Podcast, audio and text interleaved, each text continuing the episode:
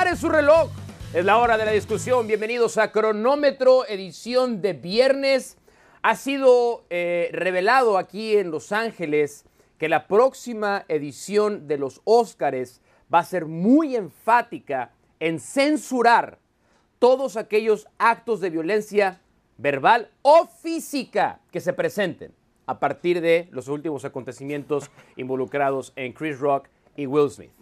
Para evitar actos de violencia física, la producción ha decidido separar el día de hoy a los conductores de cronómetro atinadamente. Bienvenido Adal Franco en la Ciudad de México, ¿cómo te va? Lo que sí, te mando un fuerte abrazo, Mauricio, me sorprende porque ese escenario jamás. El cariño, el respeto y la admiración, por más que sea muy poquita que la que yo te tengo hacia ti, bueno, pues al final existe, ¿no? Entonces no digas. Ni al lenguaje. no, no, ni no. Al, ni al lenguaje se la tienes porque se dice respeto, no respeto. En fin. Bueno, ya podemos Tenemos un arrancar. muy completo, ¿eh? ¿Ya sí, podemos arrancar? adelante, arranque usted. ¿O arranque algo más de los ¿Cómo Oscar? no? ¿Algo más? No, ¿verdad? No, no, no. Ni le entenderías. ¿Para qué perdemos tiempo? Yo sé que están preocupados los americanistas porque Oscar Jiménez cometió algunos errores y ya ha sido oficial, lo ha reconocido el Tan Ortiz, el encargado de cuidar los tres postes del América en el volcán va a ser el Malagón. Con esto ya se acaban los problemas, ¿es Malagón la solución del América, Mau? Primero te pido respeto, no te refieras a él como el malagón, ya sé que estás haciendo, estás tratando de hacer un juego de palabras para llamarlo malo, el malagón, y este no será la tribuna en la que se te permita eh, dicha falta Tienes un delirio de persecución, ¿eh? es una de las grandes soluciones a los problemas de la América. Yo estoy o estuve al aire en muchos espacios, a lo mejor poco vistos porque no se me hizo caso, pero ese ya es otro tema, en el que desde antes de que arrancara el torneo, le habíamos pedido al técnico del América que el portero titular fuera el señor Don Mm. ¿Y por qué tenía que hacerte caso el Tan Ortiz a ti o qué? ¿Cómo por qué? No, bueno, pues, pues tú lo dirás de broma, pero y esto lo debes saber bien. Hay veces que los medios de comunicación, la prensa, que son muchas veces el reflejo o la bocina del aficionado, le llega a los directores técnicos, ejecutivos, administrativos, a los decision makers, para que me entiendas, a la gente que toma las decisiones entendí, de lo que sí. pasa en una entidad. Y acá la realidad, ya para hablar un poco en serio, eh, yo, yo no entendí el por qué había que permitirle al eterno suplente del América ser titular. Si Oscar Jiménez fue suplente durante tanto tiempo fue por algo, o sea, por bueno no fue. Porque estaba ¿Y Ochoa. por qué en una institución? Me parece muy bien, me parece muy bien, pero ¿no vinieron ofertas de otros lados para tratar de buscarlo? O sea, si fuera tan buen arquero, ¿no había equipos con necesidad de Es llevar un a un arquero portero. para tratar de probarse? Y él, y él, pero ahí te va, ahí te va, ahí te va. Si él decidió, no, es que me gusta estar en el América, prefiere ser suplente que jugar, habla también muy mal de él. En eso estoy es de una acuerdo. gran noticia para el En americanismo que juegue acuerdo. Malagón. Gran El- noticia. El América buscó a Acevedo, pero salía muy caro. Buscó a Marchesín, no fue fácil traerlo. Y ahí estaba el plan de Oscar Está Jiménez, que cuando Marchesín. había oportunidad, respondía. Cuando no quería jugar Ochoa algo, cuando no quería, y le daba la oportunidad, respondía. Ahora yo creo que se ha exagerado en los errores de Oscar Jiménez, pero al final la No, decisión no, está no, no, no. tomada. No, no, no, no, no, perdóname, no se ha exagerado. Se ha El exagerado. tipo se ha equivocado y ni se modo. equivocado. El arco de la Se ha América es así, te equivocas, te vas a la banca y se, Bueno, acabó. veremos si- Aparte, pues no es un lugar extraño. Ha pasado siete años en la banca, tampoco es que se vaya a sacar mucho Qué de donde grosero esté. es. Vamos con el qué siguiente. grosero. Eh, ponte de buenas porque vamos a hablar del Guadalajara. Cinco victorias, unos, una sola derrota en las últimas 12 visitas a Puebla. Estamos hablando, además, damas y caballeros, del mejor visitante del campeonato. Las Chivas Rayadas de Guadalajara son el mejor visitante de la Liga MX. Vas a ver el partido relajado, tranquilo, distendido, tomándote tu copita de vino o vas a estar preocupado hoy que Chivas visite al Puebla. A ver, Guadalajara no puede distraerse, no puede conformarse. Yo lo he estado diciendo en los últimos días y lo reafirmo. Hay que darle el reconocimiento a Guadalajara que fue a Monterrey y le ganó a Rayados, que fue al Volcán y le ganó a Tigres, que fue a Juárez y le fue bien, que fue a Ciudad Universitaria y le fue bien, que fue a Pachuca y le terminó empatando al campeón. A Chivas a veces como que le- se le atraganta un poco la visita al Cuauhtémoc y tampoco... A ¡Ey! ver, Chivas ¿Qué ha sacado buenos resultados. Chivas ha sacado buenos resultados en lo que llevamos del torneo el funcionamiento todavía tiene un techo más alto. No está Chivas No, para echar no, campanas no, al, vuelto, no, al vuelo. no. No está Chivas ver, para este, conformarse. Ayúdenme ahí a, a los, los- los compañeros que están en la Ciudad de México. No sé si hay alguna gotera en el estudio, no alcanzo a ver porque es absurda la manera en la que está sacando el paraguas Adal Franco. Absurdo, ¿Por qué ridículo. Tienes atrás una figura, atrás ¿Quieres que como la diga, de Hugo Sánchez que estaría 5-0? avergonzado de ¿Eso lo que acabas de decir. No va a pasar. Este es el claro. No va a pasar. es el momento No, de envalentonarse. no. Han vivido en la miseria durante cuántos torneos consecutivos. Chivas Cuando por fin las cosas salen provocaciones, bien, Mauricio. Chivas no puede salir, no puede salir a decir no, la visita a Puebla es muy difícil. Estamos hablando de Puebla Sí. post Larcamón, Sí. uno de los peores equipos del campeonato que que fue y ganó a CU Ah, 4 a 2. ah. Pero, a ver, pero Y que estos está Pumas que urgido probablemente ta- estén peor No, que Puebla. Mauricio, pero el Puebla Probablemente tienes- están no, peor no, estos. Pumas que Puebla. A ver, Mauricio, hay enfrente un equipo que está obligado y urgido de puntos. Eso hace más complicado el partido para Chivas. ¿Qué es Chivas favorito? no? Sí. Chivas, ¿Quieres- Chivas no está obligado y urgido de puntos. Chivas ya se puede echar a la maca. Chivas es el obligado y el favorito y tendría que ganarlo. De ahí a que sea un día de campo como lo quieres plantear, mm, lo más mínimo. ¿eh? Más que se está lloviendo por ahí, porque es penosa la manera en la que está sacando el paraguas. No, va, Adal, vas, Adal. Bueno, hablemos entonces, ya que no hay ni paraguas ni goteras, hablemos del riesgo en esta jornada para dos técnicos en particular. Mora con Atlas y Rafa Puente del Río con Universidad. ¿Quién está más en peligro, Mau? Yo creo que, yo creo que Benjamín Mora. Eh, y no lo digo nada más por, el, por lo que pueda pasar en su siguiente partido. Creo que lo que pasó a media semana en CONCACAF es imperdonable, es impresentable. Eh, más allá de que Pumas vaya a jugar contra Cruz Azul, un partido que pues Cruz, eh, Cruz Azul debería de ganarlo, y Atlas recibe a León, este León poco a poco parece ser como lo pintan, pero yo creo que a Benjamín Mora lo que pasó con Julián Quiñones, que un futbolista se haya negado a entrar al terreno de juego cuando su equipo lo necesitaba, que no esté claro, que, haya, que tenga que salir el capitán también a manifestarse de esa manera, me habla de que, de que nunca tuvo control del vestidor. Un director técnico puede perder partidos, lo que no puede perder es el vestidor. Y yo no sé si a estas alturas Benjamín Mora nos ha dejado claro que no es que lo haya perdido, sino a lo mejor nunca lo tuvo.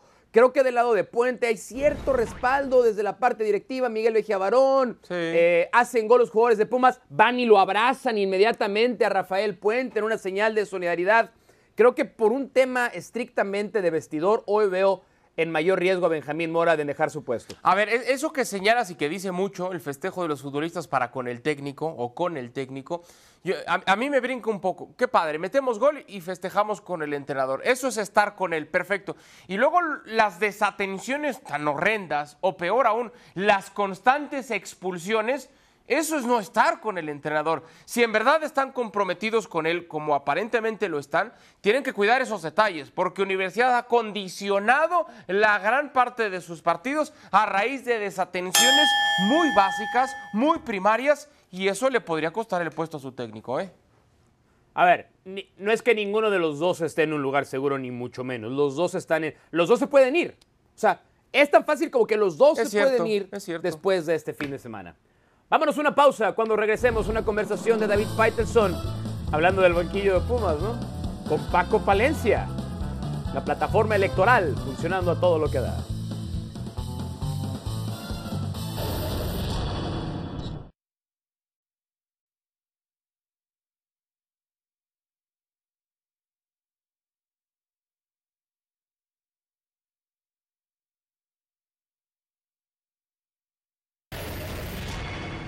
Y en la No Europa se League. el Barcelona está la ocupado Europa en la League no José acerca. Ramón. Tiene que enfrentar al Manchester Bueno, en la. Europa League, en la Europa League, a ver, en la Europa Ahora, League, si lo gana no pasa League- nada. Bueno. Déjame decirte otra tontería, otra tontería. No, en ya, este ya. momento es Has el dicho campeón varias, mundial de clubes pero no es el mejor club de fútbol del mundo. Jugó muy mal el Tampoco fútbol. puedes borrar Faitelson el segundo tiempo que fue brillantísimo del Madrid. Ah, olvídate si estás de acuerdo o no de acuerdo. Nos importa un pepino, Jorge Ramos. Pero el señor Bernabéu dictaminaba cómo se clasificaba. No, Era el que no, había no, escrito no. el. Lástima que no estoy En las primeras cinco, a ver, un par de... las primeras cinco, mentira, mentira, mentira, es una mentira. Mentira, es un mentiroso. No, no, no, pero, pero en, algo, en algo tiene razón. No por a Dios, Messi porque por no jugó en el Madrid. No, No, no, no, no, no, no. Si yo soy asesor de Cruz Azul, tú eres asesor de Chivas, José Ramón, por Dios. que sea Hugo Sánchez, Entonces no, no me tires esa, no me tires esa. a tu amigo, el sopilote que tienes ahí no hay ninguna metido, sala de el prensa a mi sopilote que nombre. ¿eh? tienes ahí adentro metido, No hay ninguna sala de que- prensa a mi nombre en Cruz Azul, ¿eh? Los dos dijeron, el de fútbol, nada, no nos interesa. No Hija, puede no. en este momento ser dando la campeón. expectativa no de equipo puede, chico. Faitelson. Métetelo en la cabeza. no Ah, puede. bueno, ahí está. Tiene a los mejores Ahí está. jugadores. Hay una exigencia histórica para las águilas. Eso lo hacemos, se hacen los Pero sí hay, pero Eso sí le hay. encanta a los hispanos. Eso Pero les sí encanta. hay. Algo, algo de lo que pueda arrepentir. No, no, no, no, no, no, No es es un común. fenómeno, no, ni mucho no, menos. no, no. Es un A ver, jugador José que Ramón, viene de fracasar para el nivel, rotundamente para el nivel en del Europa. fútbol Si fue muy mexicano joven, no no es culpa es nuestra. común y corriente. ¿Cómo Estamos se hablando de maneja el arbitraje en Barcelona, México? el gran Peor, Barcelona. Peor, peor. ¿Dejas fuera de un tridente a Kylian Mbappé? ¿Cómo te atreves, Moisés? Bueno, o ¿Cómo sea, te él se atreves? atreve, él se atreve. ¿Cómo? No, no, es que José Ramón, ¿cómo 38 exageras? ya. Me parece Correcto. ridículo e inapropiado. Del triunfo de Djokovic que le molesta a José Ramón. Yo no sé por qué José Ramón no abre con Djokovic. De Nadal, Lo que Dios quieres es mío, que- harías una fiesta. No, no, vete a ca- Lo que quieres es que hable uno de Djokovic Ah, como bueno. si fuera el Superman. es Hombre, muy- por favor. es lunes para irme Hay que hacia ver, allá, José no, Te Estás muy cosa, terco, Manu. regresaste muy terco de, tu- No, de ver, Turquía. Estamos Sin- de acuerdo que quieras. Sin el Divo Martínez de, de Qatar, José. Monterrey, Vamos a pausa. Y la acreditación ya saben dónde pueden ponerla. No te pierdas los mejores debates de cronómetro en tu plataforma favorita de podcast. Nuevos episodios de lunes a viernes. Damas y caballeros, tenemos hoy la presencia en cronómetro de un exfutbolista, Juan Francisco Palencia. No requiere ninguna presentación, sobre todo cuando tenemos enfrente un partido muy duro, partido que sacará chispas entre Cruz Azul y Pumas. Eh, Paco Palencia, ¿cómo estás? Un abrazo, un saludo hasta Barcelona. David, un placer estar contigo. Muchas gracias por la entrevista. La verdad que sí, es un partido bien difícil.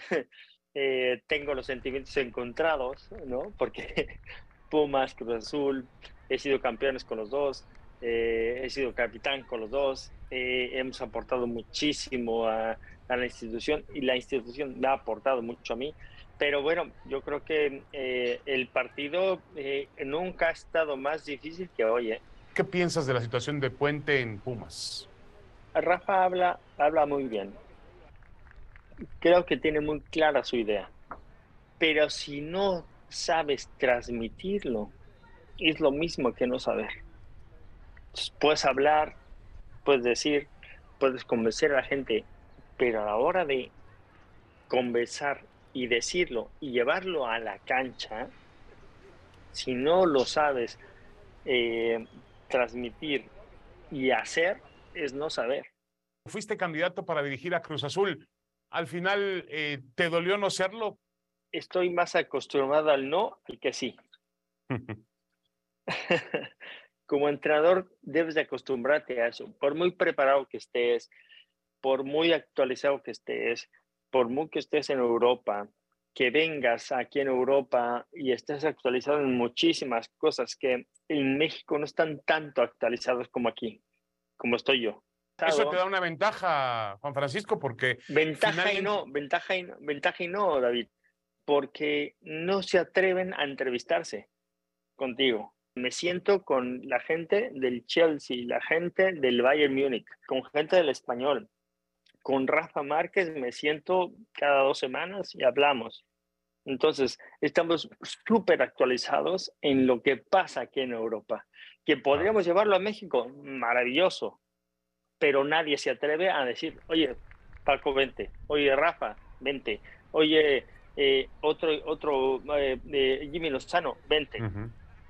Y acabo de Sí, decir sí. tres entrenadores, me incluyo, en el cual dices, oye, ¿por qué no apuestan por nosotros? Bueno, pero te entrevistó Cruz Azul. No habla, hablaste con. Víctor Velázquez, ¿no? Sí, pero que nos conozcan.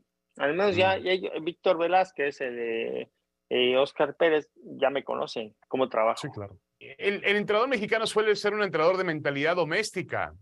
Tú me acabas de mencionar unos ejemplos, nada más, pero el resto generalmente está muy cómodo en la liga local. Todavía vemos a personajes históricos, Víctor Manuel Bucetich, Ricardo Ferretti, el propio Miguel Herrera. Se llaman, eh, para mí, creencias conservadoras. Mm. Que como yo hice una buena campaña hace 22 años, los directivos creen que porque hace 20 años vas a hacer lo mismo de ahora.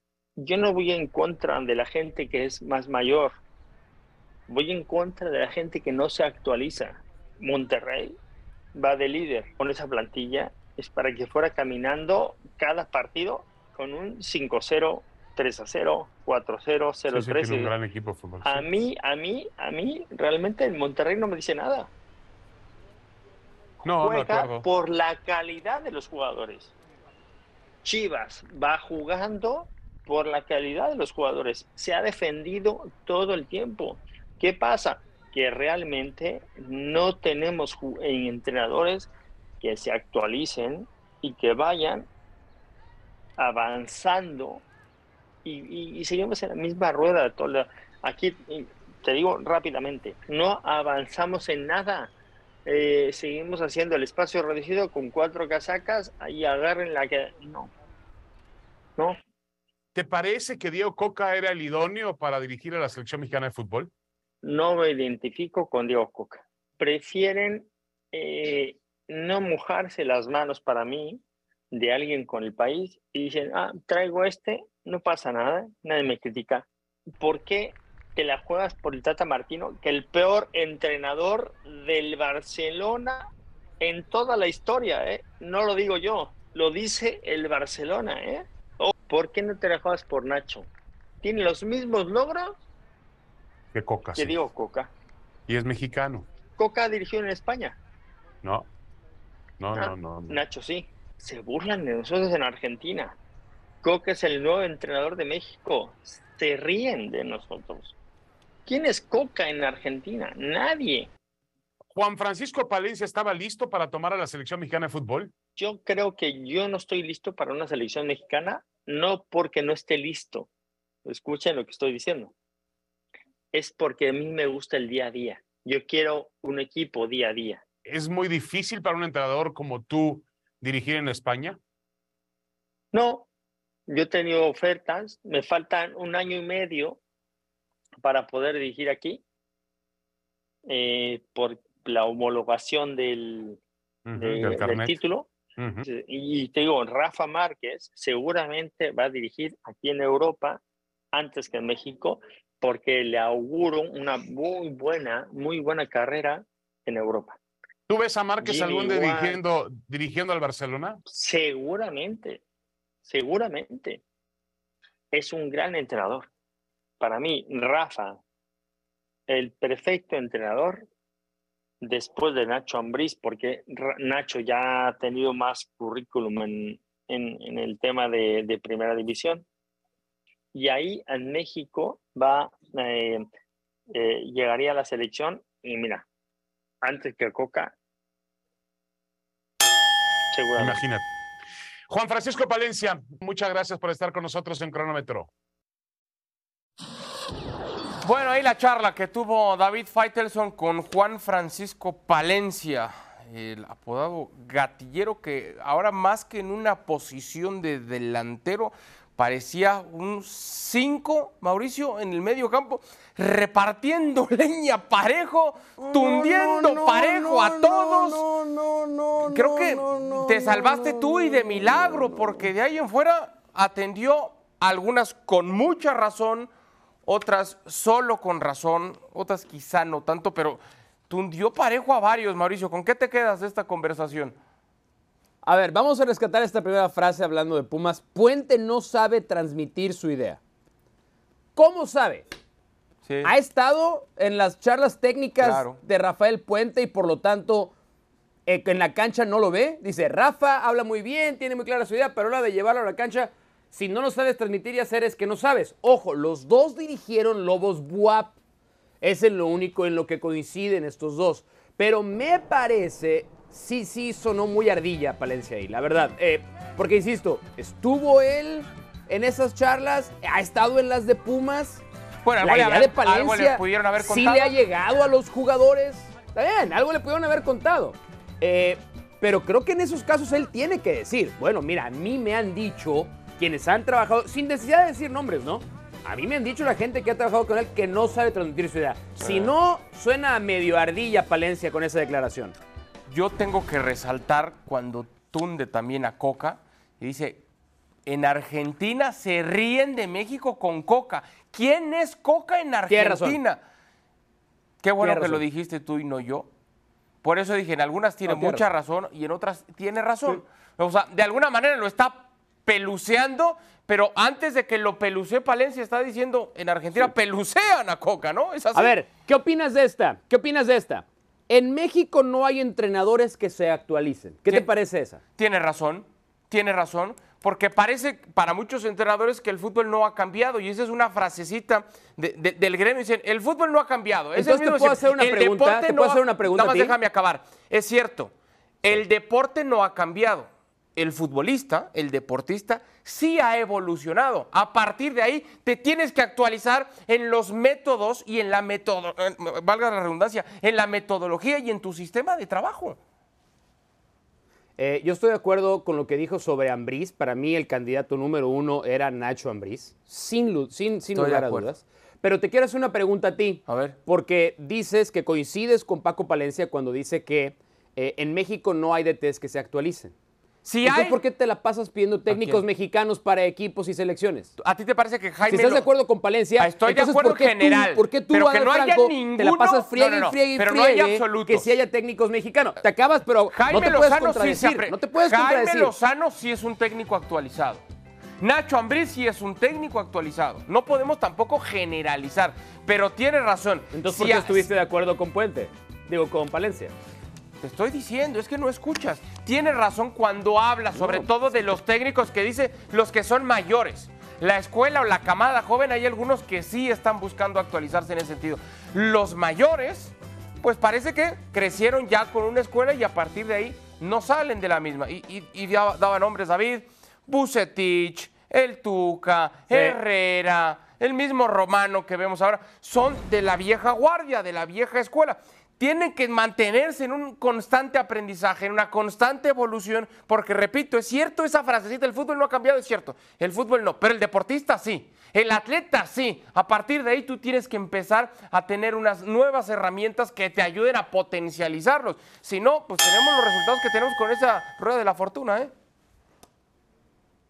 Lo único que voy a rematar para este tema es que qué, qué, qué distinto es el mensaje de alguien que perteneció al fútbol cuando ya no está en él. Claro. Todos, ¿eh? Pero esa es una ley que se Cuando ya dejaron siempre. de ser jugadores, Es correcto. directivos, técnicos, Es cuando están ahí, todo es maravilloso. Sí, y cuando no, es una ley que nunca falla. Tu hora cero, Mauricio. Muchas gracias. Todo aquel que crea inocentemente en la pureza del fútbol, todo aquel que crea inocentemente en la castidad del fútbol, vive en un mundo de fantasía. Hoy nos ha vuelto a poner un cachetazo en la frente la realidad. La Fiscalía Española hoy acusa directamente al Fútbol Club Barcelona de buscar beneficiarse arbitralmente mediante los pagos que hizo al entonces vicepresidente del Consejo de Árbitros del Fútbol Español en un periodo extendido. Y esto suma simplemente a otros casos donde tristemente tenemos que llegar a concluir que el deporte más popular del mundo vive en fango, es sucio y tal vez, tristemente, lo peor de todo es que nos ha otorgado el derecho a dudar si las grandes victorias de los grandes clubes fueron realmente legítimas o no. En ese periodo en el que se acusa que el Barcelona corrompió al vicepresidente de árbitros para recibir favores arbitrales, Probablemente fue una de las épocas en las que mejor fútbol vimos. Fue la gran era de Lionel Messi, la gran era de Xavi, la gran era de Iniesta, de Piqué, Puyol. ¿Necesitaba el Barcelona esos favores arbitrales? ¿O realmente esas victorias vinieron condicionadas de favores arbitrales? ¿Quién sabe en qué va a acabar esto, Adal?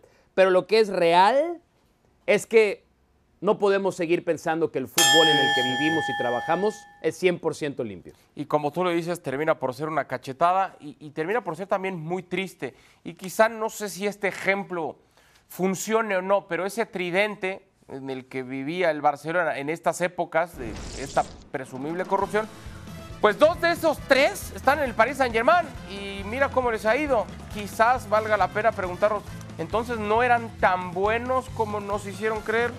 Y sé que esa expresión puede ofender a más de uno, pero a las pruebas me remito. Es una lástima. Rosell, Bartomeu, Laporta y todos los involucrados, cuerpo técnico, futbolistas, etcétera, todos los involucrados tendrían que salir y declarar, porque esto mancha no solo al Barça, ¿eh? Mancha también ah, no, al van a tener que. Sí. Van a tener que. Vámonos, ¿Te, abogado. te vas a gusto, quedar ¿eh? ahora o nunca Si me invitas, y con Hércules quedo. o ya te si vas me invitas, a inaugurar me tu fin quedo. de si no, semana? me voy.